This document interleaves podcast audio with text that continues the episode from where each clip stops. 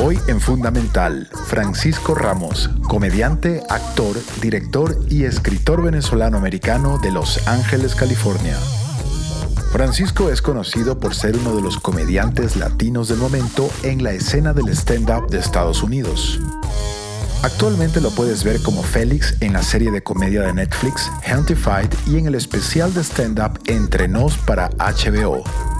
En el show de televisión Shameless, Angie Tribeca de Steve Carell, en la serie Lady Dynamite de Netflix y personificando la voz de Lady Marmoset en la película Rio junto a Anne Hathaway y Jesse Einsberg. Esto es Fundamental. Sí, brother, que, que, he fallado en, mi, en la misión de mandarte una comidita venezolana que encontré ahí en un lugar que se llama Los Chamos. Ah. Sí, sí, sí, es muy buena en Pasadena. En Pasadena, brother, pero justamente, bueno, tú sabes, la situación ahora jode todo la, la, la parte logística y... Claro. Pero bueno, nada. No, bueno, gracias igual por el, por No, la idea. Te voy a mandar unos pequeños riquísimos, hermano. Sí, sí, sí, me hubiera gustado. A mi novia también, pero bueno, para la próxima. Bueno, hermano, muchísimas gracias. Estamos aquí con una eh, verdadera leyenda y un orgullo latino, hispano. Eh, ¿Cómo estás, hermano? Bien, bien, aquí, bueno, en, en, en cárcel de, de rico. Salud, salud. Salud, salud, estoy tomando aquí de... Eso, tu cafecito. Pero bien, bueno, ahí manteniéndose ocupado en la, en la cuarentena como todo el mundo, pero, pero bien, gracias a Dios con, con salud y, y bien. ¿Tú cómo estás? Yo, brother, es una odisea. Yo vivo en Los Ángeles, pero eh, yo vine a visitar a mi familia de Ecuador. Yo soy ecuatoriano. Ah, ¿de qué parte? Soy de Guayaquil. Yo fui a Guayaquil. ¿En serio? ¿Hace cuánto Sí. fuiste a Guayaquil? Uh, eso fue, creo que si no fue en el 2000, fue en el 99, algo así, por ahí. Ah, Fui a, pero fui a Salinas, fui a Ah, Mañanitas, a Montañita, fuiste a Montañita. Montañitas, Montañitas, eh, Ah, pero- muy bueno. Y, y la, te, ya ni te acuerdas, mejor dicho. Bueno, me acuerdo, no, me acuerdo de ciertas cosas, de, de porque fuimos a, a las playas. Lo que me acuerdo mucho más, que nunca se me olvida, es que me, me recordó mucho a, a Venezuela, o sea, sobre todo la parte de la playa y todo eso, porque era muy parecido a cuando yo iba para la playa en Venezuela. Te pregunto pues, que si no te acuerdas, porque Montañita, bueno, ¿no? ¿en, qué- en qué año dijiste que fue? En el... Creo que fue el 2000 o 2001, 99, por ahí, bueno, ¿no? Montañita es la cuna de la perdición, hermano. Ah, ¿en serio? Claro, pues ahí ese, ese lugar era conocido, era una playa surf, que no, Sí. y era una parada obligada ya en ese, en ese tiempo de mochileros y surfistas y había droga por todos lados y las fiestas eran pero brutales. Entonces Montañita se conoce por eso, por eso te preguntaba, ¿te acuerdas todavía de Montañita? no, bueno, pero no fui a esa fiesta, no me llevaron a esa fiesta. Bueno, te quedaste guardadito. Sí. Este, sí, bueno, entonces, eh, bueno, qué chévere que hayas estado por Ecuador. Yo, mira, vine a Ecuador para visitar a mi familia, para hacer varias cosas. ¡Boom! Cerraron todos los aeropuertos. Sí. Y aquí estoy, hermano. A lo mejor en mi casa ya hay coyotes, yo no sé. Tú estás entonces ahorita estás en Ecuador. Estoy en Ecuador. estoy Ah, en- wow, to- estoy- porque todavía no puedes salir. No, estoy en, en Quito. Quito parece Chernobyl. Wow. O sea, es, parece que estamos viviendo una película de terror, mi hermano. Y, y es que en Guaya- porque yo tengo otro amigo que vive en Ecuador, que está en Guayaquil ahorita porque él trabaja, la esposa trabaja en la, en la embajada americana y me ha contado que sí, que está, está todo mal allá, pues, ¿sabes? Que está todo... Pero es que ella pegó bastante. Lo que pasa es que como todos los países no se prepararon bien. Bueno, nadie estaba preparado para, Ah, para claro, una vaina claro. como esta, ¿no? Pero acá más la, la inoperancia del gobierno eh, y otros factores más que no quisiera meterme, pero sí, o sea, ves cosas terribles, terribles de gente que se ha muerto y llaman a las autoridades, mira, eh, mi, mi padre se murió, por ejemplo, o mi madre se murió y, ah, bueno, ya los vamos a recoger. Una semana. Incluso había gente con, un- en- con, con los cadáveres por dos, tres semanas en la casa. Sí, no, no, no. Entonces los tenían que sacar y algunos los quemaban en la calle. O sea, Claro, sí. algo, algo, algo que, que realmente es muy triste, ¿no? Es muy triste porque a la gente pobre obviamente es la que le pega más esto. ¿no? Bueno, en todo el mundo. O sea, siempre la gente pobre es la que, la que los usan como, como la, bueno, sí que vamos a salir y bueno, pero salen todos los pobres primero para ver si todo está bien y después los ricos, ¿sabes? Siempre así, lamentablemente, en, todo, en todos los países, todos los países. Así es, hermano. Bueno, y entonces tú estás viviendo la cuarentena con Estoy tu en Los novia. Ángeles. Sí, Sí. tú estás en, en Los Ángeles. Estoy cuidando la casa.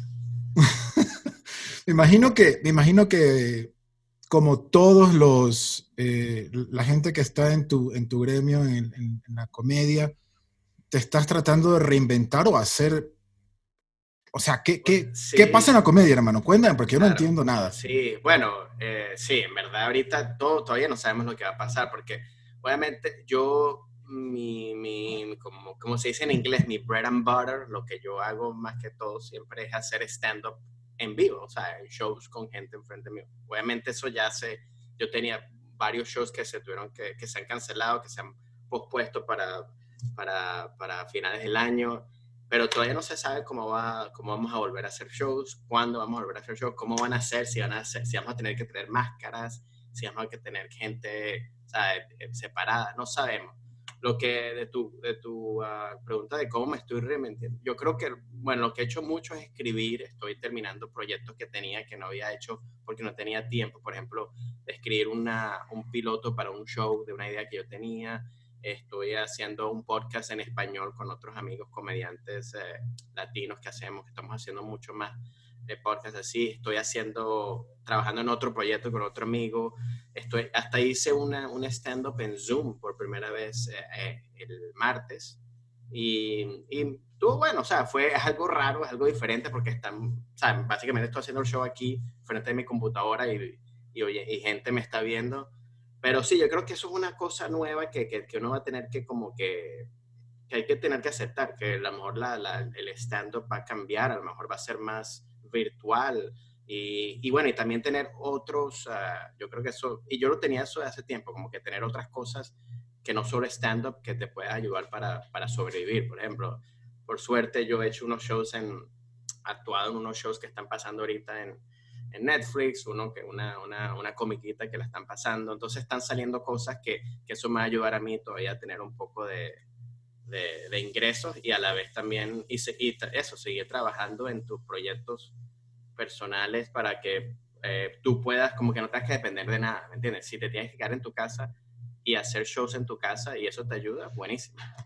Se jodieron muchos planes tuyos que tenías ya este... En, en... Sí, Sí, sí, tenía, bueno, shows tenía en, en, marzo, abril, tenía muchos shows que se me cancelaron o que se me tuvieron que puesto. Tenía otro proyecto que iba a grabar que no se, no sé, no se siguió grabando. Y, y ahorita, bueno, esperando para ver qué, qué pasa, porque todavía nada está grabando, entonces todavía ni, hay un otro proyecto que supuestamente iba a volver y todavía no, no se sabe cuándo va a volver. Entonces, hay muchas cosas que están como que congeladas y que, bueno, lo que hay que hacer es como que esperar y, pero yo creo que es eso, mantenerse activo, sobre todo con la, con la tecnología, porque eso es lo bueno de ahorita, porque uno te, me puedo meter aquí a hacer, yo estoy haciendo muchos sketches que hago, los grabo yo aquí en la casa y los pongo en mi Instagram o en, mi, en Facebook o en Twitter. Y eso me está ayudando a mantenerme activo y, y, que, y hasta me está ayudando a que gente me está siguiendo más. Entonces eso me está ayudando. O sea, el, el proceso de, bueno, el proceso, como tú escribes comedia, lo sigues escribiendo normal o estás escribiendo cosas o proyectos pensados en la tecnología. ¿Cómo, no, bueno, ¿cómo, ¿Cómo, funciona? Sí, ahorita, no, bueno, yo creo que stand, lo que, lo que ha cambiado en términos, por ejemplo, del stand-up que estoy escribiendo nuevo, obviamente hay muchas cosas en, eh, que tienen que ver con lo de la cuarentena, eh, material de ese estilo, por ejemplo. En términos de, una cosa que sí me di cuenta hablando de la tecnología, haciendo, si vuelvo a hacer más shows de stand-up eh, por Zoom, por ejemplo, es la forma de que no puedo, yo no puedo, yo cuando, no sé si tú me has visto en videos o cosas, o si me has visto en vivo, cuando yo hago shows en la tarima, soy mucho más activo, me muevo más, es mucho más, es un performance, pues, es más, pero me di cuenta que en Zoom no se puede hacer eso, se ve raro. O sea, yo no puedo ponerme ahí a pararme y, a, y todo el mundo está sentado viendo la tele, ¿sabes? En su casa. No, no, no. Entonces me di cuenta que hay que hacerlo como lo que estamos haciendo ahorita. Estoy hablando, algo como una conversación y hacerlo lenta porque también a veces la, la, no es directo el... O sea, yo digo algo y se demora como cinco segundos, entonces tengo que esperar que la gente se ría o no se ría de lo que dije. Entonces eso está afectando un poco, pero me, estoy, me di cuenta de que hay que hacerlo de esa forma para, para tener un poquito de... para que no te afecte también como el stand-up como que está funcionando un chiste o no está funcionando. eso. Porque ustedes lo miden con las, con, con las risas, pues, ¿no? Claro, Y tú, tu estrategia, o sea, a mí me parece que los comediantes son muy inteligentes y hay una estrategia ahí, no es tan orgánico, sino que es pura estrategia. Se rieron, no se rieron, se rieron a la mitad, ¿qué hago? ¿Qué muevo? ¿No?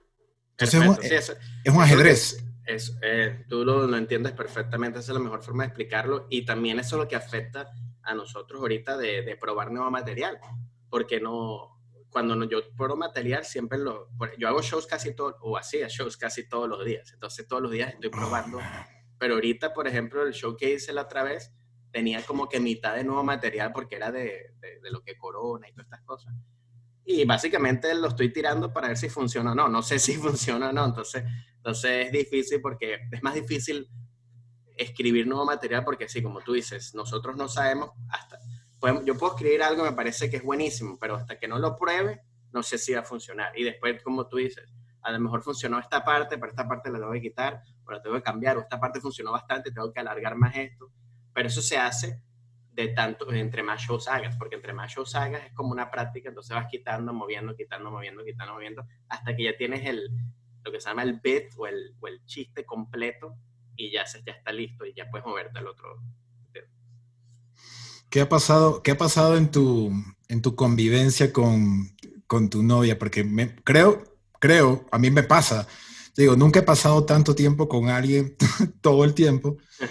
Y, y, y, es, y sí es challenging un poquito, ¿no? Por, sí, sí, O sea, imagino que eso también será material, porque para ustedes todo es material. Claro, claro, todo es material. No, ya tengo, Sí, eh, por suerte, bueno, una o dos cosas. Por suerte ya tenemos eh, como un año, teníamos como un año y medio viviendo juntos, entonces eso como que ayuda un poco porque ya te conoces, ¿sabes? No, imagínate si no se hubiera mudado apenas y se, y se para esto. ahí sales muerto o, o, sales muerto, ¿sabes? Sale una persona muerta.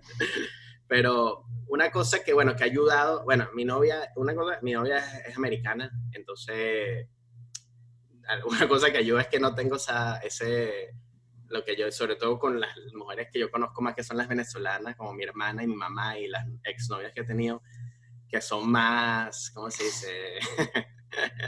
más candela, entonces... Créeme que lo sé. entonces eso ayuda a, a, que no nos metemos en tantos argumentos y, y también lo que hemos hecho bueno es que no, yo vivo en un apartamento que de un solo cuarto, o sea, lo que hacemos es que nos tornamos o ella se siempre, o sea, todo el día como que yo estoy en mi parte y ella está en su lado. Y, no, y básicamente nos reunimos a ver televisión a la noche. Y entonces eso ayuda como que no, no estamos todo el tiempo encima de uno. Pero igual hay argumentos que empiezan a, ¿sabes? Me, me, me, argumentos. La otra se puso brava conmigo porque que, y que me está, nosotros tenemos un perro y que me, entonces lo, lo, sacamos todo el tiempo y que el perro, entonces que, se está, que me estaba parando muy cerca del perro y que necesita privacidad mientras estaba haciendo su broma. Entonces yo como, eh, como que el perro está haciendo afuera en la calle. ¿Qué, privacidad? ¿Qué, importa que si yo me para al lado o no? No lo puedo creer. No sé, yo creo que eso es lo que pasa. Uno se empieza a, ¿cómo se dice? A, a poner, a, molestarte cositas de cualquier cosa porque estás tan pegado todo el tiempo que entonces como que, mire, ¿y por qué, por qué respiras así? Ah, ¿por qué no puedes respirar? ¿Por qué no puedes respirar? Mira, sí, yo te digo una cosa. A mí, a mí me pasa algo similar, pero a ver, eh, como te digo, yo viví, no, vivo, tengo que concentrarme que voy a regresar. Vivo en Los Ángeles pero yo, yo estaba harto ya de las, de las gringas y, y, bueno, por alguna razón, no sé si porque era sudamericano, no sé si por mis gustos musicales, pero yo nunca encajé en la escena latina per se, ¿sí?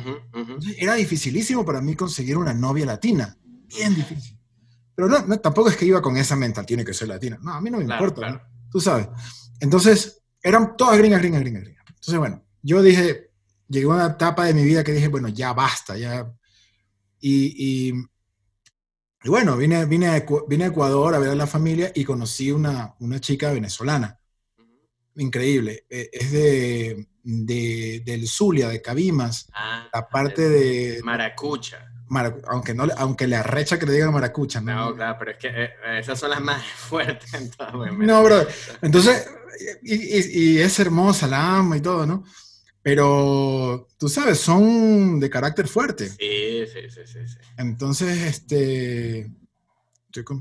¿Qué es lo que estás comiendo? No, no, nada. A ver, pero a ver, deja ver. No, ya te hice la comida, tú solamente... Entonces, oh. Entonces, uno... es. Pero yo decía, por fin una novia latina. No, eso... fue- Pero tú sabes que eso también viene con otro viene con package. otro lado, claro. Oh my God. Y ahora estoy descubriendo el otro lado. Pero Sí. no, to- todo bien, pero. Y justo pasa que su madre, mi suegra, vino a visitar también, porque obviamente no había visto a su hija por mucho Claro. tiempo. Como tú sabes, muchos venezolanos han migrado. claro. Ujú. Entonces, bueno, vino a ver a su hija y todo, y también se vio atrapada con. Entonces, estoy con mi Uh, suegra miércoles. y con, y, con, y con mi novia, Y do- las dos maracuchas. ¿no? las dos maracuchas. Entonces, Vos sabés, vos Yo- sabés, yo- te hablan así como el vos, te hablan así, hey. por supuesto, por supuesto. ¿Qué, ¿Qué es lo que tú te crees? Pero no, pero sí, y, y, y la comida, eso sí, la comida, hermano. ah, sí, sí, sí, sí. No, no, cocina muy. Eso sí, es una cosa que, bueno. Pero sí, como tú dices, cada. Eh, Para mí fue eh, al opuesto. Yo cuando, yo como me mudé de Venezuela, muy chiquito, tenía 12 años cuando nos mudamos a Washington, D.C., Maryland. Yo siempre cuando crecí como que quería tener una- unas novias, venezolanas. Entonces, mis primeras novias fueron venezolanas y, y después ya me di cuenta y, no, no es que me di cuenta, pero eran, salían, una, no, una fue normal, pero había otra que era demasiado loca y dije, no, que entonces ya me di cuenta y como que no, yo lo que quiero una, no importa si es venezolana, americana, lo que sea, lo que, Lo que sea normal. que, que sea algo que, me, que encajemos, que me entienda a mí, que yo la entienda a ella. Eh, pero, brother, ¿cuántos años tienes tú? Yo tengo 38. Brother, ya. Tú sabes muy bien a los 38 años que eso no existe. no, claro, obvio. Tengo, No, pues, tengo, tengo, sí, tengo, tengo un brother, y, y- y no es lo que pienso yo, pero me hace reír, es un brother de Guayaquil que me dice, cuando yo le digo, no, brother, es que las mujeres, me dice, brother, mujer que no jode es hombre. Es verdad. Con todo el respeto a nuestro público femenino. No, Claro, es, claro. es de broma, es de broma. No, no, y yo digo, y, y es- no, yo lo que digo es que, que te, por eso cuando una persona que te entiende, a lo mejor, de- o sea, igual vas a tener eh, problemas, pero al menos es lo, que te- lo que para mí una relación es como que, bueno, yo con esta persona es la menos persona que me fastidia y que, y, te- y que yo tampoco la fastidio tanto, porque también es, es uno. O sea, yo también a veces me doy cuenta y que, wow, si ella me, me, me- se, se, se, aguanta tantas cosas que yo hago, es porque me quiere, porque yo también a veces, yo no soy tampoco un santico que hago todo bien, entonces es como que para mí eso es la relación buena, cuando consigues a alguien que los dos y que, bueno, esto es lo mejor que, y hay que, y hay que darse cuenta, y que yo sé que otra persona no se aguantar con estas bromas, así que tengo que estar, darme gracias que tengo una persona que se aguanta las cosas que yo hago también. Claro, hermano, a ti, porque, bueno, ustedes los comediantes tienen un poder eh, muy fuerte de observación, que es una bendición, pero que también puede ser una maldición. Porque es. te, te pasa, dices, pero Sí. quisiera no, o sea, tú ves cosas de las personas y dices, fuck, quisiera no Uf. haber visto, o sea, No, no, muchísimo. Eh, bueno, ahorita me pasó, me ha pasado eh, que me he metido en problemas con amigos, porque la cosa es que yo lo que, como ya tengo ya casi más de 10 años haciendo stand-up y casi que todos mis, mis amigos ahorita son todos comediantes, entonces es una cosa diferente, porque los comediantes lo que hacemos es joder, echar vaina todo el tiempo y no hay, y no, no hay reglas. Entonces es como que no, nadie se lo toma personal y no llega un momento que tú dices que, uy, eso es demasiado. Y, entonces yo estoy, ya estoy acostumbrado a eso. Entonces ahorita lo que ha pasado es que con, como no he podido lidiar, o sea, hablo con comediantes por chat y bla, bla, bla, pero no, no tengo ese saliendo en los clubs y, y, y jangueando ahí. Entonces he hablado con mis amigos de, por ejemplo, de Maryland, de Washington, y a veces los jodo así de esa misma forma y, y ellos se, se, se han puesto bravos, se han puesto, o sea, no le- y ya me di cuenta de que no, es que yo porque ya tengo esa mentalidad comediante que a veces, y que me ha metido en problemas, porque ver, no brother. broma. ¿En qué nos jodería? Si, si, por ejemplo, si yo soy tu amigo y se me murió mi mamá hace un mes, joder. No, no, eso no, no, no, no, no, no. No, no. No, porque yo he visto unas cosas, yo he visto, unos- yo he visto unas cosas aberrantes de ustedes. o sea, que digo, no Ah, jodas. no, sí, bro. sí, sí. No, por no, ejemplo, bueno. Tom, Tom- Segura, que, que es Ah, uno bueno. eh, Tú sabes cómo es él. bueno, Claro, claro. Pero es impresionante porque el comediante yo creo que, que tú dices, como que es inteligente, los buenos, y ellos saben, sea, uno sabe cuándo o no joder. Sea, ellos, si pasa eso, cosas así, yo, no, uno no se mete con eso, no habla, es como no te metes con las esposas, no te metes con las novias, no te metes con los hijos, y no te metes si a veces te murió, pero del resto, chao, o sea, te metes con lo que sea. Entonces, eh, y lo que yo digo, la cosa es que yo creo que yo- uno se pone a echar broma, yo me pongo a echar broma de algo que, algo puede ser minúsculo y te, como tú dices, observo algo y voy a empezar a, y la broma es que sigo jodiendo y sigo jodiendo y sigo hasta que entonces la gente se explota pone- ya. Sí. Mira, por ejemplo, alguien que llevó eh, un poco al extremo una situación, no me acuerdo exactamente cómo fue la broma, pero fue en, una de la, en la última reaparición, creo, en público de Louis C.K., que hizo sí. un comentario sobre una masacre o algo y dijo que, bueno, no me acuerdo exactamente, Sí, pero fue algo de lo de, de, de- cuando los niñitos de, algo así, ¿no? exactamente. Pero no sé es que si él tiene tarjeta blanca para hacerlo, porque es Louis C.K., Antes, ya no. O sea, antes de él tenía Man, eso, él I tenía miss- ent- I miss Louis C.K., man. Ah, sí. No, él tenía eso. Él podía haber hecho eso cuando no le habían sacado lo que es, de lo que el problema que se metió. Ahorita, No, esto fue después, esto fue después. no, por eso digo, por eso digo, Ah, si él ok. lo hubiera hecho antes, a lo mejor la gente no le afecta tanto. No le ah, afectaba no. Louis C.K., él puede hacer eso. Pero ahí sí, ahorita- es verdad, le dieron bastante. Ahorita es porque, porque ya es como que, mira, ya, ahorita para, tienes que básicamente ser todo como que perfecto y, y acaba de sacar un nuevo especial, no sé si lo viste. No, ¿dónde? Para aquí no ha llegado, brother. No, pero está en su página. Si te metes Ah. en C.K., Oh, shit. y, y salió y lo vi, está bueno. O sea, eh, eh, Luis que nunca ha sido así mi estilo de comediante, me, me parece. Entiendo porque es bueno y es muy bueno y muy talentoso. Y hay muchos, hay unos bits que me gustaron bastante. Y está bueno, está bueno. Habla, no, eh, casi que no menciona mucho lo que pasó, sino es más de material normal de lo que le ha pasado en su vida, pues. Pero, pero sí, no, el tipo es bueno. La broma es que lamentablemente con lo que ha pasado ahorita con la, la- el social media y toda la broma es que cuando... Y eso es lo que pasa, cuando estás arriba la gente siempre te quiere tumbar. Entonces, yo no estoy diciendo lo que hizo él es, correcto, no, o sea, se metió, él no, me, no, no estoy de acuerdo con lo que hizo, lo agarraron y eso, pero, pero también falta- pasa eso que es difícil cuando ya te pasa eso, entonces volver otra vez a, a subir donde él estaba, que no creo que va a volver a subir. ¿No? No creo, a menos que, que haga algo, un proyecto, una broma así, que lo vuelva a hacer. Pero mira, por ejemplo, Kramer, no sé acuerdas de Seinfeld, de, mira todo, todo, 20 años y nada, ¿sabes? No, no, no, no es que ha hecho, ¿sabes? No, es difícil, ¿sabes? No es difícil, es lamentablemente porque es difícil de que la gente, bueno, no te perdona por algo que hiciste y después te, te tienen siempre agarrando con eso, ¿sabes? Entonces es difícil. Yeah, but Louis C.K. is not Bill Cosby or, No, claro, no, no, no. or- or- ¿cómo se llama el otro, el productor de, de Hollywood?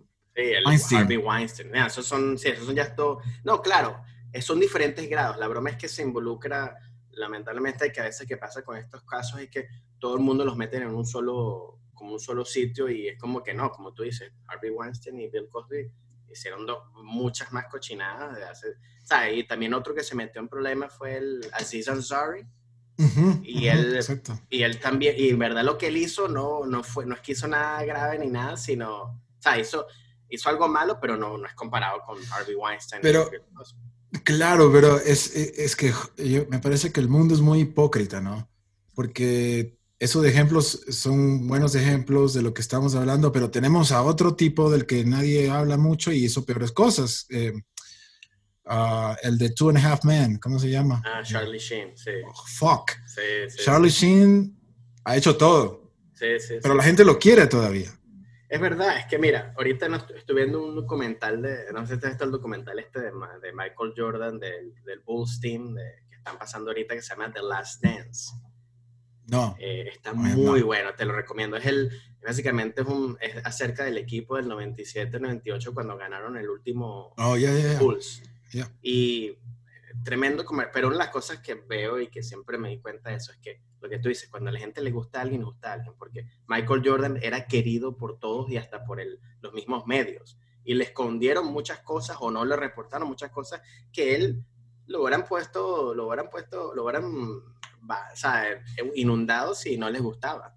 Pero como le gusta, o sea, él, él, hacía mucho gambling y broma y eso, y cualquiera reportero ha podido escribir un poco cosas, diciendo un poco cosas malas, pero la gente igual le gustaba a Michael Jordan, le cae bien Michael Jordan. Entonces, como que, y no estoy diciendo que lo que hizo él es mal, pero lo que digo es que cuando a alguien le caes bien y cuando al público le gustas, es, es más difícil, o sea, te, te, lo, te perdona muchas cosas. En cambio, si eres una persona que no le gustas al público, haces una cosita que no es muy grave y ya de una te, te, te, te quitan, te cancelan, como se llama ahorita la broma, el término cancelar. La broma.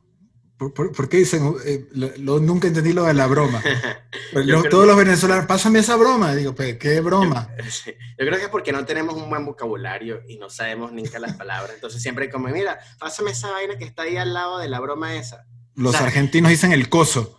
El coso. Ah, el, coso. Me, che, me voy a lo de coso, boludo. Ajá, coso. pásame el coso.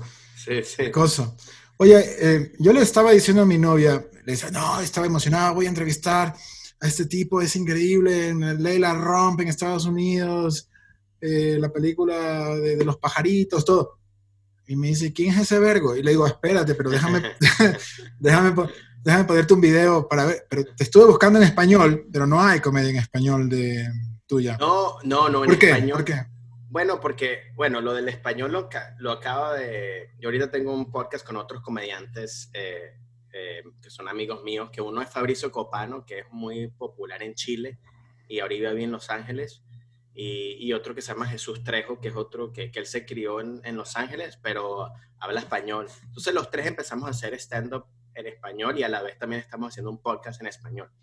Pero eso fue hace, esto ha empezado como hace dos años. Entonces yo ahorita es que me estoy metiendo a hacer stand-up en español. O sea, aunque hablo bien español, a mí todavía el stand-up en español es como que si estuviera haciendo stand-up en inglés cuando empecé en los primeros, porque todavía no tengo esa facilidad y la, la, rapidez o el vocabulario. Y otra cosa que yo quiero hacer, que me estoy enfocando en eso, es hacer stand-up en español que sea universal. No, yo, no, yo, por ejemplo, yo no hablo de Venezuela ni lo que pasa en Venezuela, eso, porque, o sea, yo no, no, no lo viviste. no lo viví, no, entonces, es, como tú dices, hipócrita, se me pongo a, a, hablar mal de algo, lo que sea, si yo ni siquiera estoy viendo allá. Entonces, y yo quiero hacer, a mí siempre me ha gustado hacer comedia que sea, que todo el mundo lo entienda, no importa si eres de Ecuador o de Argentina o de España, o si o eres americano y sabes español, que lo entiendas. Entonces, pero por eso es que no hay tanto comedia, ahorita no tenemos tanto stand o yo no tengo tanto stand-up en español, porque en verdad no he hecho, sobre todo para poner yo en, en mis redes sociales o no he hecho todavía algo grabado. Ahorita todavía lo estamos como que... La idea es hacer un especial. Sí, eh, y bueno, eso es lo que queríamos hacer. Por ejemplo, este año, la idea era irnos como a México, hacernos unos shows allá, nosotros tres, como nosotros seamos, eh, nuestro grupo se llama Trifecta Comedia, Trifecta Comedia. Entonces, la idea es hacer eso, y, pero una cosa como tú, eh, como tú dijiste antes, que el, el stand-up es un proceso largo de ajedrez, entonces, yo, por ejemplo, yo no me, yo no me puedo meter y que, bueno, voy a grabar algo ahí el, mes que viene. No, yo sí tengo que, si voy a grabar algo bueno en español, tengo que practicarlo bastante, bastante, bastante para ver que funciona bien y ahí lo pongo. Como, mm. como lo hacen los en inglés también. Si yo voy a grabar un especial, tengo que practicar ese, es mínimo seis meses haciendo shows todos los fines de semana en, en diferentes audiencias para ver si va funcionando. Eso es lo que no sabe la gente, que el proceso que, sobre todo cuando son especiales buenos. Claro, por eso te juro que yo veo eh, lo que hizo Tom Segura, eh, Tom Segura en español. Y dices, mierda, qué huevos de hacer algo así. Bueno, yo he, he, tenido la suerte porque, bueno, yo, una cosa buena fue que yo no sabía que Tom Segura habla español para nada. Yo me, una vez estamos en el Comedy Store en Los Ángeles, eh, que ahí es donde hacemos bastante stand-up y de repente me viene y me habla Tom en español y con acento peruano, que yo me quedé como que, Y yo, ¿qué? yo pensé que estaba echando bromas, y que, ah, y sigue hablando. Yo dije, pero, pues". y después me di cuenta, ah, no, mi mamá es peruana y eso. Y bueno, y nos conocimos así y después eh, empezamos nosotros a hacerlo de Trifeta, lo del stand-up en español. Y él vino a hacer un show. El primera vez que hizo en stand-up en español fue nuestro show. Hizo como 15 minutos.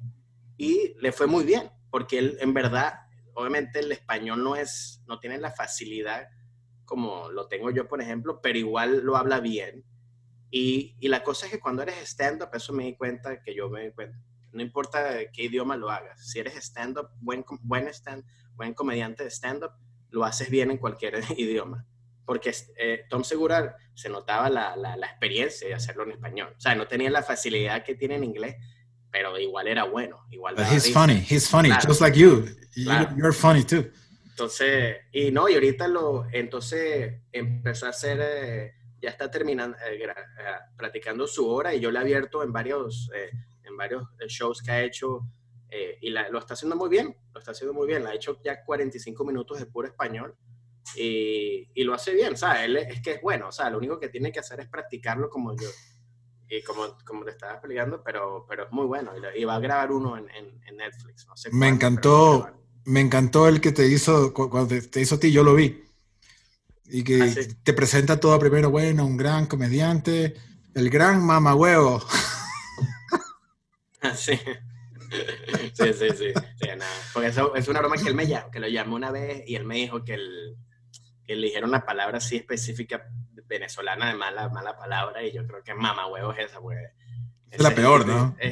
no es peor, ¿no? Porque yo te podemos estar hablando así y tú dices, mira, vamos a, vamos a ir a, vamos a salir a buscar algo y te podemos decir. Y yo puedo decir, nada, esa es mamá huevo, vamos. Como que, no, vamos. O sea, entonces es, es el contexto. Si es una persona, puedes, puedes hablar mamahuevo de, tu, de tus amigos, o puedes decir un tipo que estás manejando en la calle y te, y te pasa así, casi te choca, mamahuevo. o sea, depende. De verdad, yo estaba viendo tus, tus beats en, en, en inglés, tus shows, o sea, muy, yo me reí mucho. Eh, pero te quería preguntar, ¿tú de verdad tomaste una clase de, de acento para, para, hablar sin acento, con acento americano? Sí, sí, sí, seguro. Sí, no, no, fue una clase. Muchos actores, ¿no? Hacen esto. Sí, no fue una clase, pero fue con un coach, un, coach específico que te, que te, que te hace. Porque eso sí, muchos, o sea, Antonio Banderas, todo esto, eh, Javier Bardem, todos ellos han tomado porque tienen el acento tan heavy.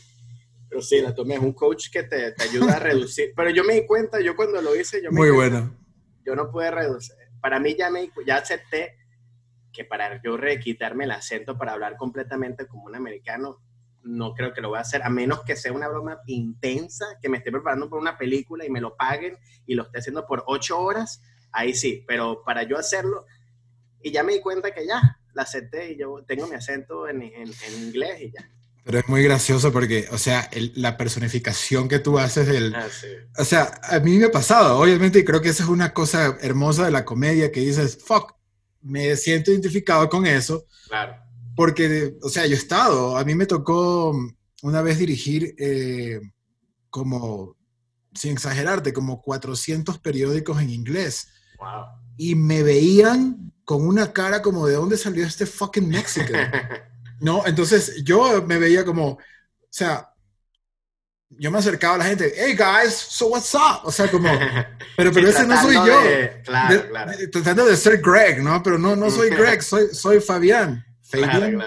Fabián, no, Fabián, brother, pero claro, eh, eh, y, a veces funciona cuando les hablas con, su, porque bueno, es, un mundo muy extraño que no sé si la gente lo puede entender, a mí no, que haya estado ahí, ¿no? Claro, y yo creo que eso también pasa, eso que cuando uno se quiere, como el ser humano, siempre queremos ser aceptados, siempre tratamos de... Pero lo, lo, que, lo que me di cuenta, yo me he dado cuenta haciendo stand-up, es que cuando uno hace eso, que uno trata de hacer algo que no es para ser aceptado, hace lo opuesto, porque la gente te ve como que, pero este tipo no está haciendo, eh, o, sea, está, no, está, no está haciendo el mismo. Y eso pasa mucho. Y yo me di cuenta, por ejemplo, en stand-up, si cuando haces enfrente de una, si haces un show que, que la mayoría de, de, la, de, la, audiencia son negros, por ejemplo, negros African Americans, si tú te pones a decir que, hey, what's up, guys, how you guys doing? y no eres esa persona, Oh. te van a decir como que no. Pero yo he hecho shows enfrente de ellos y yo hago lo que yo hago y se nota que les caigo bien porque estoy haciendo real. O sea, no estás haciendo, no estás imitando o no estás tratando de ser alguien que no eres. Al menos que si eres una persona como Eminem, por ejemplo, que creció así y ese en verdad es así, te- se nota. Entonces, eso es lo que me he dado cuenta. Uno tiene que siempre hacer lo que uno, como uno es, no importa dónde sea, y ahí la gente se te va a aceptar mejor. Tienes mucho mérito, hermano, porque para conquistar un mercado como el americano, brother, es un mercado jodido. Es un mercado bien jodido. Uy. Te digo la verdad, yo no veo mucha stand-up comedy en español porque no la entiendo mucho. O sea, tal vez me acostumbré al, stand-up um, americano, la forma, sí, la- la- el- porque el Sí. stand-up americano fue creado en Estados Unidos. O sea, es, un, Exactamente. es una arte que empezó, bueno, que se empezó a hacer famoso en los 50 en, en- en los Catskills en Nueva York y después, y después se hizo lo que, lo que es ahorita en los Mira, 70, 80. de broma, Wow. en, de broma en broma se acabó la botella. No, pero, pero sí, o sea, te, te entiendo eso y, y- y- y a mí por eso me parece muy, muy interesante que un latino haya alcanzado el lugar, bueno, donde tú estás, quisieran estar muchísimos, ¿no? Tú estás consciente de eso. Tú a veces te, te- te dices como que, fuck, I'm- Sí, I made it bueno. here.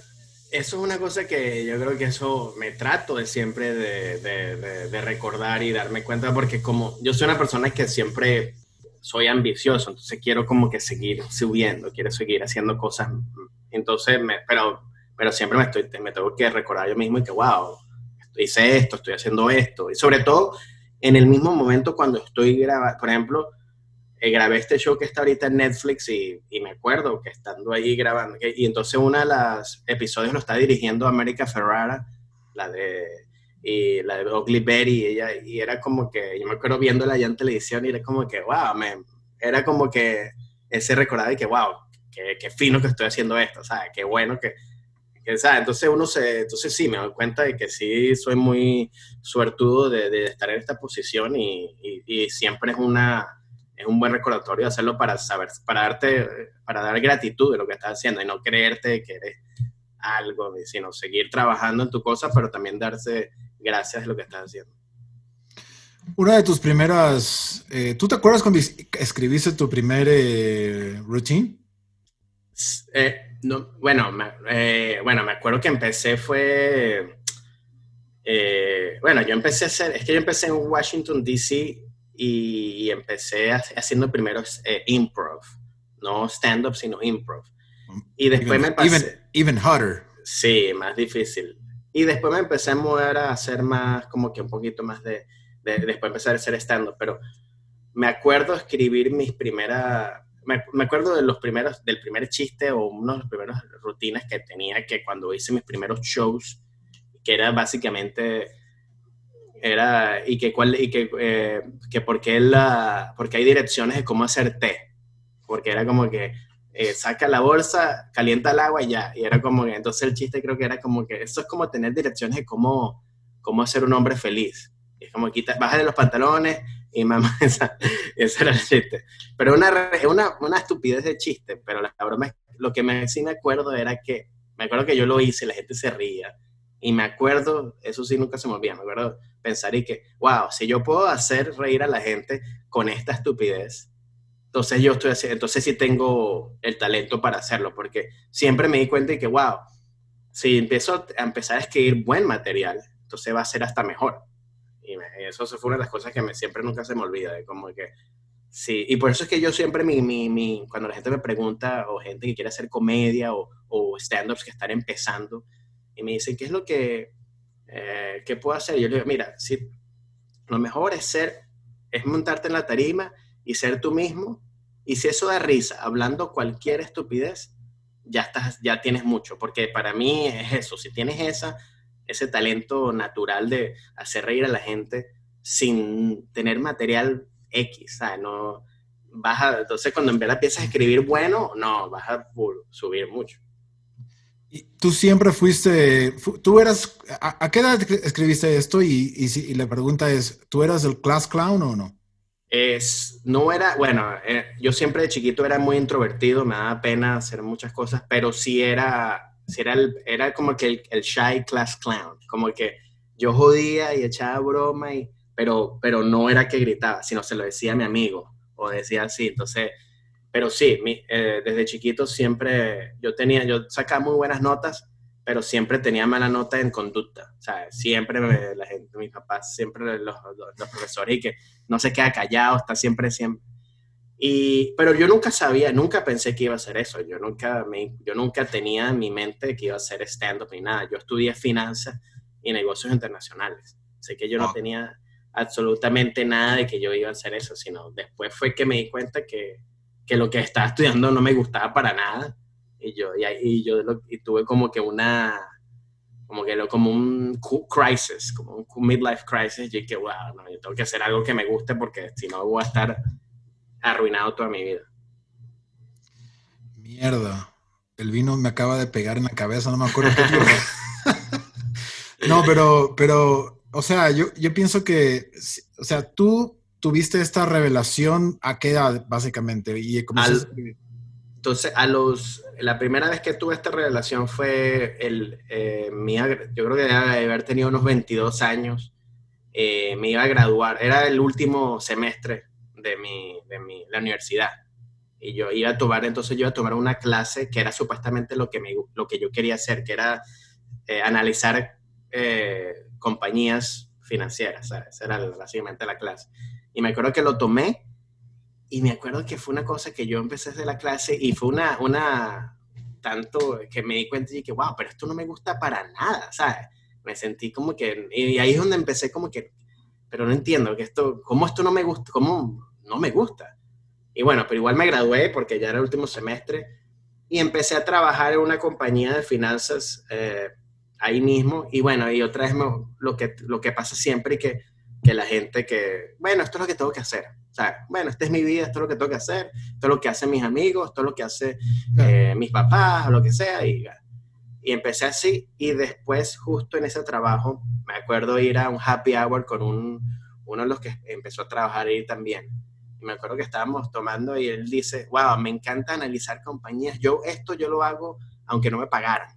Y cuando me dijo eso, ahí fue que me, se me prendió el bombillo y dije que, ok, yo tengo que buscar, yo tengo que decir lo mismo con algo que en verdad me gusta. Y ahí fue que empezó todo como que, ok, tengo que, que es lo, y, ese momento no, no dije, no, voy a ser comediante, sino lo que hice fue que me fui a, básicamente a una autoanalizar yo mismo me fui a Barnes and a biblioteca, a leer libros de, de, de, de que te ayudaban a, a, encontrarte cómo era, qué es lo que querías hacer, todas estas cosas. Y después leí el otro libro que también me, que siempre recomiendo, que es El Alquimista, que es un que de Polo Coelho y que habla mucho de las señales de que la vida, que, que uno está aquí por un, por un propósito y que la vida quiere que hagas ese propósito.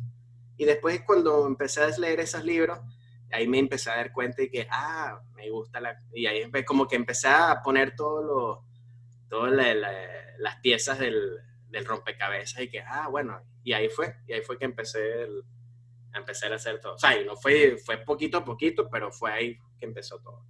El libro del alquimista, a mí también me lo regalaron, me dijeron, lee este, va a cambiar tu vida. Creo que tenía como 19 años y me lo leí y dije, fuck, tengo que viajar yo tenía ah, una, claro, tenía una resistencia. Lo que pasa es que yo estoy yendo a Estados Unidos, o sea, yo en Estados Unidos como 25 años más o menos. Ah, wow. Entonces yo, pero yo no quería, porque yo estaba en Ecuador en la, en el clímax de la joda, o sea, era eh, rock, radio, drogas, surf, mujeres, y yo era como que, no, no, yo quiero esto. Entonces cuando fui a Estados Unidos, entonces que Estados Unidos todo bien, pero tienes que trabajar mucho.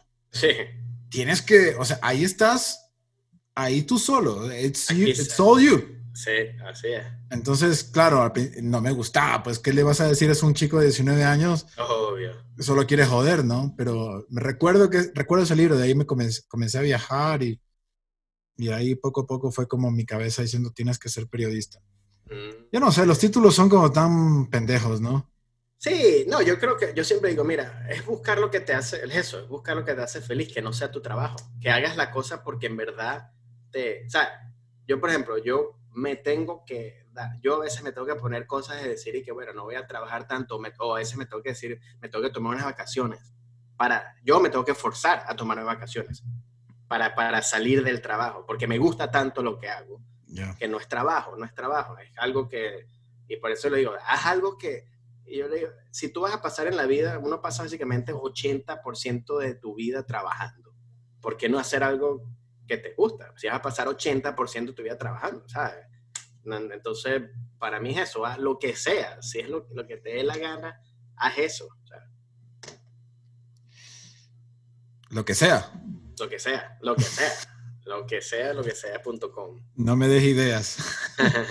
no, pero por ejemplo, ahora haciendo el podcast, eh, brother, para mí es, esto es increíble. O sea, yo dije, bueno, ya, ya estoy aquí, ya qué voy a hacer, ya me voy a encerrar aquí. Entonces ya mandé a pedir una cámara que ya mismo viene, una cámara arrechísima.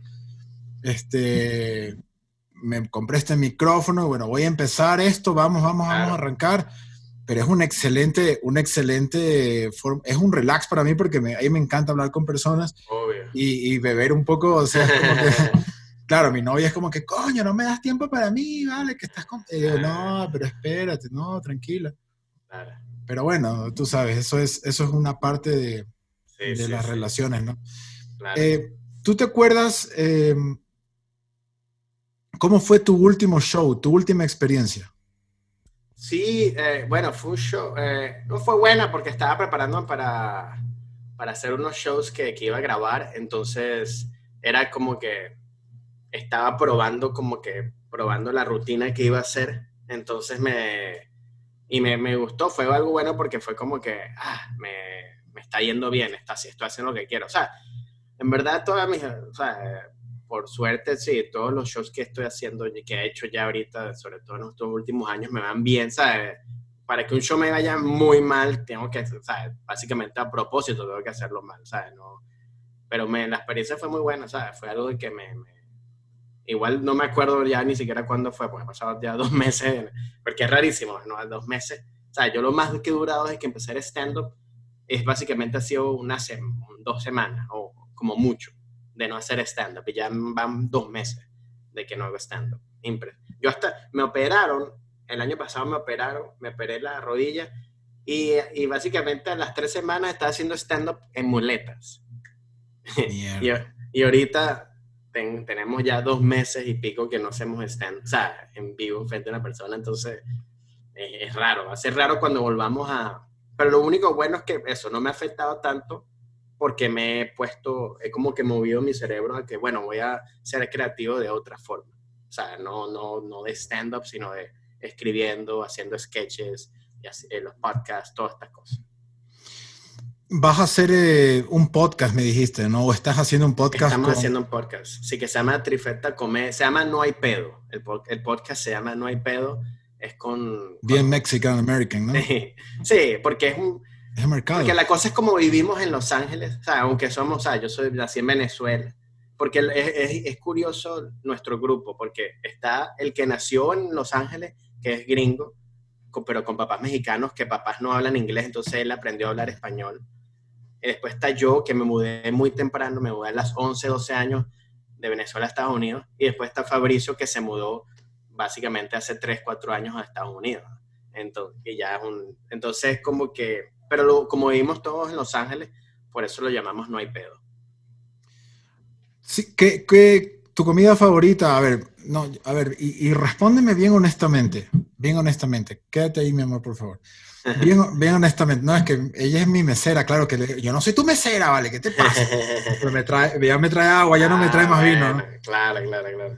A ver, ¿taco o arepa, brother? Pero la, la plena, dime la plena. Uh, no, no, en verdad te tengo que decir que depende del, para mí es como la, como la música, depende del, del día o depende de lo que quieras, me encantan los dos, La, arepa en verdad me gusta, sobre todo en, en, la mañana, como que un, es más de desayuno o me crimen, tengo esa mentalidad, pero y los tacos también me encantan, los tacos, sobre todo aquí en Los Ángeles, que hay tanto buena comida mexicana y entonces como que, entonces, verdad te tengo que decir que no depende del día y depende de lo que... A veces prefiero un taco, a veces prefiero una arepa. Y La broma es que las- una cosa así, el taco sí prefiero comerlo afuera, la arepa prefiero hacerla yo En la casa. en la casa, porque yo la sé hacer bien, mi papá hacía muy Ah, tú haces arepas, tú haces arepas. Sí, sí, sí, sí, sí. Y cachapas también y toda la, toda la Las cachapas sí no las hago, la- las arepas es lo que único que hago. Y toda la broma, toda la broma. y toda la broma, toda esa broma no la hago.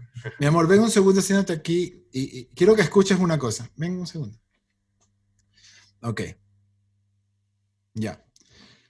Brother, yo te juro que hay unas cosas, hay unas cosas que yo no entiendo, ¿no? O sea, los nombres, hay unos nombres rarísimos en, en Venezuela o apodos, ¿no?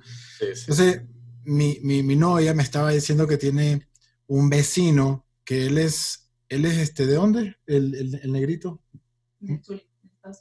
del Zulia, pero que su apodo es Musulungo. Y yo me cago de la risa con ese nombre, ¿pero qué te ríes? Digo, no, Musulungo, o sea, y, y- y la, la tía, la otra, Encarnación. Ah, Brother, ¿y qué, qué más? Dime esos nombres que siempre hablamos. Eh, zancudo. El Zancudo. ah, Sancu es el mosquito. Jugo. ¿Ah? El cejugo. El Cejudo. No Cejudo, el Cejudo. El cejudo. El Cejudo. Es como Cejudo, pero Ah, cejudo. Ah, El sí, Cejudo. sí, sí. ¿Qué Sí, más? Mango guau. Mango aguado. ¿Y qué es mangaguao? Mango aguado. Ah, manguaguao. Que pues, Ah, se ok. parece, creo que el tipo es medio gordo y le dicen, Ah. ¡Epa, ma- mango aguado! Está buena esa. Y eso es lo que me gusta de Venezuela, que eso lo, lo, lo- tiene unos refranes, unas cosas que, que son muy, que tú las dices y es como que, y después ves la, la te pones, te imaginas la persona, eso, como ahorita me dijiste el- el- la persona caminando así, el Claro. mango guau, o sea, Mango aguado, epa, mango aguado. Y la otra, la otra prima, no, no es prima, es como amiga, pero que es como del barrio, tía, familia, no sé, tú sabes cómo está allá. ajá, sí, sí. Y le dicen cariño. Y, y es, Ah, no- sí, sí, y ella dice, yo crecí con esta gente, pero nunca supe su nombre real. Sé que le dicen cariño. Sí, sí, sí, sí. No, y tú la escuchas a mi suegra, mira, por WhatsApp, mira, este, mañana se van a la casa de cariño y tienen que ver que... Y yo digo, mierda, ¿Quién es cariño? que... No sé quién es qué cariño. Ni yo tampoco.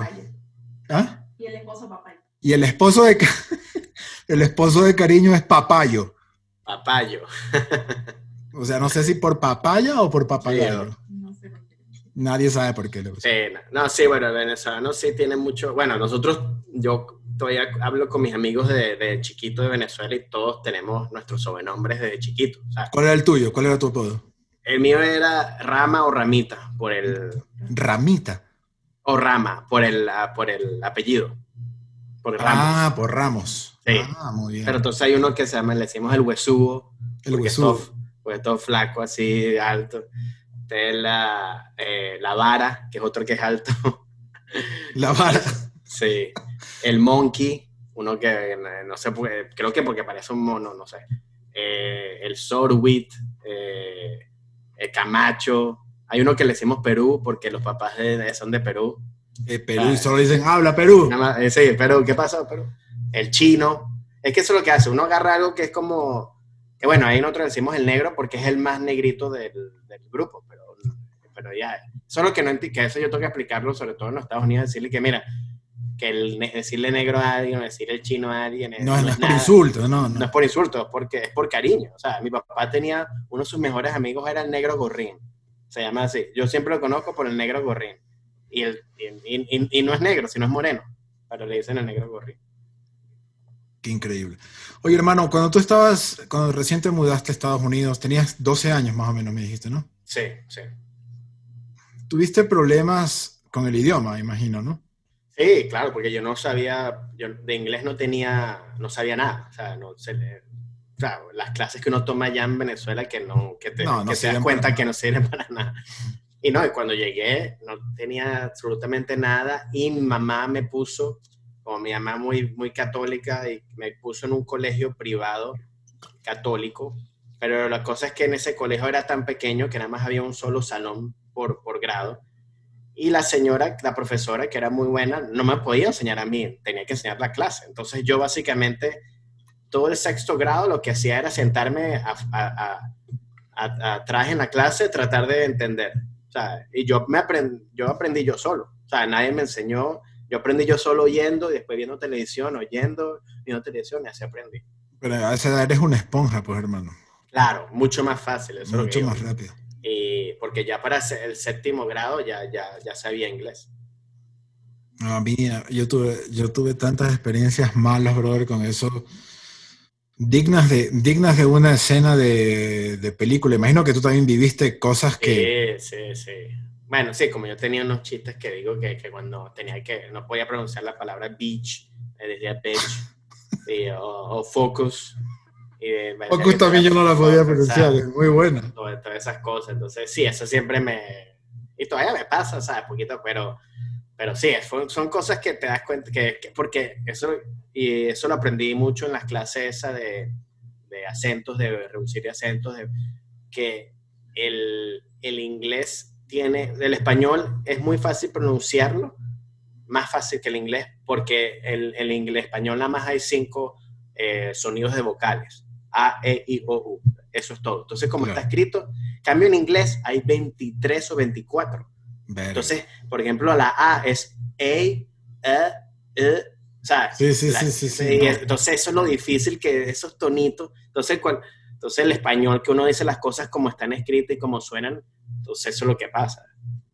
Mira, a mí me pasó una, pero terrorífica, ¿no? Yo me había mudado eh, recién a Estados Unidos, mi familia me decía, pero ¿estás bien? No, sí, yo estoy bien, bueno. Entonces yo trabajaba de mesero en un restaurante Ujú. y ahorraba, ahorraba, porque tenía, brother, eran como mil dólares por noche, o sea, una locura. En ese- claro, entonces era bastante plata. Todavía ahorita bastante. Imagínate. Y eso te estoy hablando de, como dice mi suegra, 1900 Gómez. Entonces, bueno, yo ahorraba, ahorraba y decía, bueno, voy a abrir una cuenta en el banco. Entonces yo me aprendía eh, bank, account, bueno, todo, ¿no? Todo, toda la, la terminología. Iba al banco. Por suerte había una persona que hablaba español. Entonces ella me ayudó. Entonces un día yo, brother, ya tenía plata eh, y quería, quería depositar y sacar plata. Entonces yo voy al banco, voy a la sucursal y la chica que hablaba español no estaba. Esto es en Chicago. Y yo, fuck, ¿y ahora? Mierda, a ver, y comencé a recordarme, ¿no? Y esos son los momentos que uno aprende a hablar inglés, Claro, cuando claro. te tiran en la piscina. Obvio. Entonces, tú sabes que la palabra cuenta, account, es, esa es la, la- la traducción, account, Ujú. una cuenta. Ujú. Pero yo, con mi inglés maluco, voy y digo, eh, imagínate, voy, me acerco al, al, al- al teller, al banquero, y le digo, I have cunt and I need money. Y se empieza a reír así como tú. Se empieza a reír y dice, ¿what? Entonces la, la queda viendo la compañera, ¿no? Como que, eh, eh, eh. Entonces, ¿what, sir? I, y yo más alto, ¿no? para para que me entiendan. I have cunt and I want money. Brother, me tuve que ir del banco. Claro, claro. Me tuve que ir del banco. Y yo, pero confundido con la calle, puta verga, no me entendieron nada. Entonces le cuento, le cuento a mi compañera de que se cagaba la risa. Me dice, no, esto es lo que dijiste. Esto es lo que Qué risa, qué risa. Y esas cosas, mierda, pasan un Eh, montón. sí, sí, Como- pasa todo el tiempo. Como tu beat del burrito medio parecido. También, Me sí. fascinó, brother. ese. Claro, que eso, eso es otra cosa que, que uno pasa aquí bastante, que a veces no entiendo por qué, si no sabes, si sabes que te- yo siempre, yo, eso, a mí me gusta hablar, si tu idioma más fuerte es el inglés, te hablo en inglés, pero si tu idioma es más fuerte es español, te voy a hablar en español, porque vamos a estar hablando en inglés si no hace falta, y a veces que la gente eso, que no, no sabe hablar es inglés y te hablan ahí todo machucado y le hablan en español y me responden en inglés, es como que nada, estás loca señora. Es brutal. No, es brutal. Y en Los Ángeles pasa un montón eso. ¿eh? Sí, sí, sí. Y yo, bueno, yo creo que también entiendo, lo único que entiendo es que puede ser porque el, el trabajo o el manager no le gusta y que hablan en español, pero, pero lo que me risa es que no te gusta que hablen en español, pero después te hablan, están hablando español con el cocinero y que, bueno, te estoy oyendo que estás hablando español. No sé cuál es el problema. Háblame en español. Brother, tomando en cuenta que tú eres, eh, yo igual, o sea, coincidimos en esto. Yo me mudé a Estados Unidos hace mucho tiempo, tú a Estados Unidos hace mucho tiempo. Tu conciencia y todo, la realidad, tú puedes hablar de Trump y lo puedes hacer mierda. Obviamente no puedes hacer lo mismo en Venezuela porque no entiendes muy bien lo que está pasando. puedes escuchar versiones. Pero a ti en general, ¿te duele Venezuela? ¿Te duele lo que está pasando en Venezuela? Claro, claro, no, a mí, o sea, desde que cuando yo me fui y cuando yo iba a visitar a lo que está ahorita es, sea, es completamente blanco y negro, sea, no hay, no hay, no, no es una diferencia, porque, mira, yo lo que siempre he dicho es como que, yo- y con todo política, a mí no, yo no, a mí no me gusta ser de un partido político en sí, es como que, ¿qué es el mejor, cuál es la mejor persona para este, ¿sabes? Y, y ser resultados. Y eso es lo que hace sus cosas, es como que no hay resultados. Por más que tú ah, eh, quieres hablar de tantas excusas de que pasó esto, pasó esto, si tú eres el presidente de una compañía o de un, pa- un país y las cosas no están funcionando, es tu culpa. No importa si, no, ah, sí. Y, eso es lo que ha pasado en Venezuela. Desde que empezó con Chávez y toda esta cosa, se ha bajado, bajado, bajado. O sea, si por X razón, si Venezuela estuviera ahorita fuera uno de los mejores países de Sudamérica, por ejemplo, yo no, o sea, aunque no me gustaría Chávez o todo el Maduro, yo diría, bueno, pero le está yendo bien, o sea, no, puedo, no se puede negar. Pero está peor. Entonces, eso es lo que yo digo, como que entonces duele, duele mucho que, y duele muy, y lo que más duele es que usan la, la ignorancia y la, la gente pobre otra vez para usar, para meter una, una ideología que es mentira, sea, les esconden detrás del, del socialismo y de toda esa cosa, que no es un socialismo, es para, lo que pasó en Venezuela, para, para mi opinión, es que una corrupción de un bando al otro bando. Eso fue lo que pasó, pero no hubo ningún cambio de, de, de política, porque estos maduros, toda esta gente, lo que hacen es robar, dicen que no, que es socialismo, y porque y entonces ponen a la gente pobre más inútil que dándole, que tienen que esperar eh, tres horas para comer comida, que eso no es normal, eso no es lógico. Un país que sea bueno, tú no tienes que estar esperando tres horas para que tengan una bolsa de comida. Tú lo que tienes que hacer es ganar tu plata e ir a comprar tu comida y no Y tienes que estar esperando. Y se acabó.